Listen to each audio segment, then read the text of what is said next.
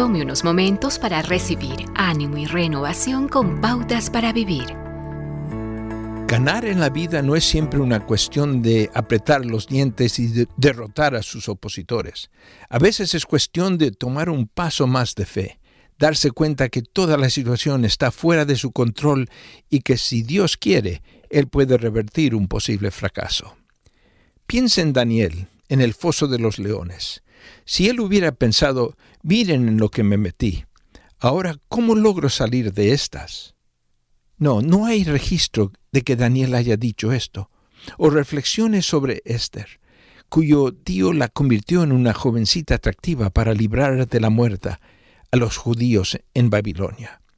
Si perezco, que perezca, exclamó Esther, y siguió adelante con el plan, salvando las vidas de miles de personas. Dios honra el espíritu decidido que se esfuerza, pero en ocasiones toda la determinación y el coraje del mundo no son suficientes como para superar algunos obstáculos y situaciones.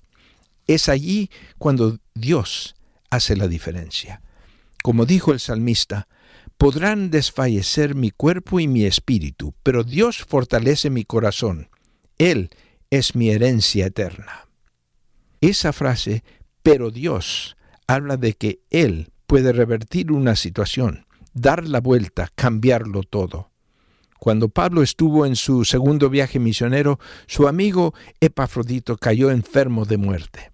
De hecho, dice Pablo, que estuvo enfermo e incluso a punto de morir, pero Dios tuvo misericordia de él como también la tuvo de mí, para que yo no tuviera una tristeza tras otra. Subraye en su Biblia las palabras, pero Dios. ¿Existe algo demasiado difícil para Dios? No.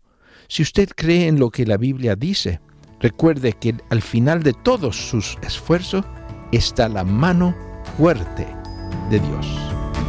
Acaba de escuchar a Eduardo Palacio con Pautas para Vivir, un ministerio de Guidelines International Permita que esta estación de radio sepa cómo el programa le ha ayudado. Acompáñenos en la próxima emisión de Pautas para Vivir. Gracias por su sintonía.